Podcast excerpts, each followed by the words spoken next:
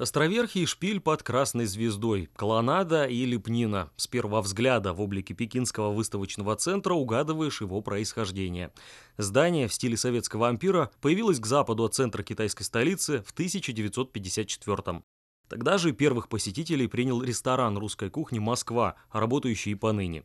Комплекс сразу стал символом китайско-советской дружбы – 65 лет спустя здесь появился павильон российских товаров и русской жизни «Эюпинь» – «Русский дом» и одноименная компания, ставшая платформой для укрепления обменов между народами двух стран. Первый демонстрационный павильон был открыт в конце 2018-го. В двухэтажном здании на площади более тысячи квадратных метров представлено более трех тысяч видов товаров. На первом этаже крупы, алкогольные напитки, свежая выпечка и прочие продукты питания, бытовая химия. На втором – полотна российских художников, янтарные и хрустальные изделия, произведения традиционной русской культуры. К настоящему времени у русского дома более 70 поставщиков. Один из них, Дмитрий, занимается экспортом в Китай российской черной икры.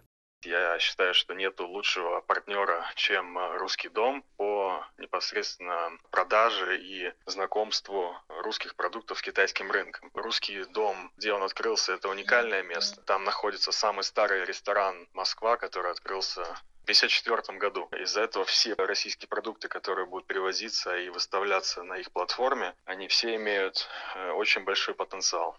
Отец Дмитрия в свое время занимался торговлей китайской одеждой и бытовыми товарами. По окончании вуза сын продолжил дело отца. Изучая правила ведения бизнеса в меняющемся Китае, он узнал, что по мере расширения открытости и повышения потребительского уровня населения в Поднебесной быстро растет спрос на иностранные товары высшего качества. Сделав ставку на черную икру, Дмитрий получил лицензию на ее вывоз из России – Сейчас он поставляет деликатес в магазины и рестораны Пекина и Шанхая. Оригинальный продукт встретил любовь китайских потребителей. Особым спросом икра пользуется в русском доме, делится предприниматель. Дмитрий с самого начала подружился с его директором Джань Мином. С Жанмином мы знакомы в Пекине около двух лет уже. Но наша дружба завязалась, поэтому я считаю, что это было Юан Фэн, потому что и он начинал бизнес импорта, и мы хотели что-то завозить, поэтому мы встретились в самое нужное время.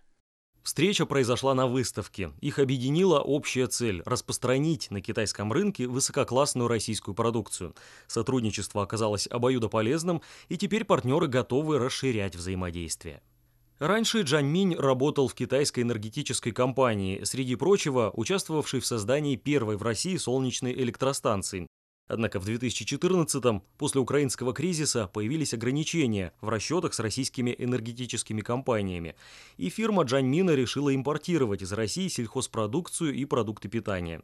В 2018 году Джань Мин при поддержке китайской корпорации Бэйджань запустил интернет-площадку и демонстрационный павильон «Русский дом», реализуя товары из России и стран Шанхайской организации сотрудничества.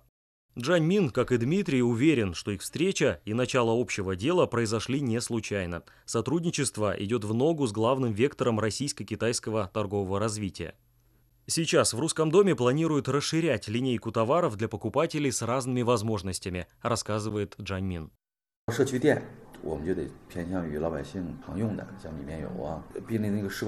К примеру, в магазинах в микрорайонах будем продавать крупы, масло, сладости и товары повседневного спроса.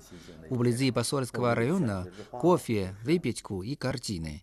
Интернет-магазины для деловых женщин предложат нашим покупательницам косметические средства, ювелирные украшения и изделия в русском стиле. Периодически русский дом организует тематические салоны. На одном из апрельских пекинцам объясняли, как отличать качественные изделия, рассказал организатор Чен Сяолин. Мы познакомили присутствующих с обычаями и традициями России, рассказали об истории матрешек, пояснили, как оценивать масляную живопись, как различать интерные изделия. Одним из слушателей мастер-класса стал пекинец Джу Вэйвэй. Мне кажется, что все товары подлинные, с которыми даже регулярно знакомят. Это хорошее место для расширения знаний о русской культуре. Скоро в китайской столице появится и второй павильон русского дома. Компания наладила успешные связи со многими торговыми центрами, говорит Джань Мин, и сейчас готова запустить около 300 демонстрационных павильонов как в Пекине, так и в других городах КНР, чтобы сблизить китайских потребителей с российскими товарами. В 2018 году объем товарооборота между Китаем и Россией впервые превысил 100 миллиардов долларов. На сельхозпродукцию пришлось лишь 5 миллиардов. На фоне энергетики цифра пока малозаметна, но рост высокий, более 30%, приводит данные Джань Мин. 农产品和食品的进口虽然是个小生意，但是的确影响面很大。 На первый взгляд, импорт сельхозпродукции и продуктов питания из России кажется небольшим бизнесом, но его влияние огромное. – ведь распространение российских товаров позволило простым китайцам лучше узнать Россию, укрепить взаимопонимание и дружбу между народами. Джань Мин часто общается с Дмитрием и другими российскими партнерами через Вичат, иногда приглашает их в Пекин для знакомства с планом развития русского дома и изменениями в Поднебесной. Огромный потенциал на китайском рынке и созданное между ними взаимное доверие делают партнеров уверенными в перспективах общей работы.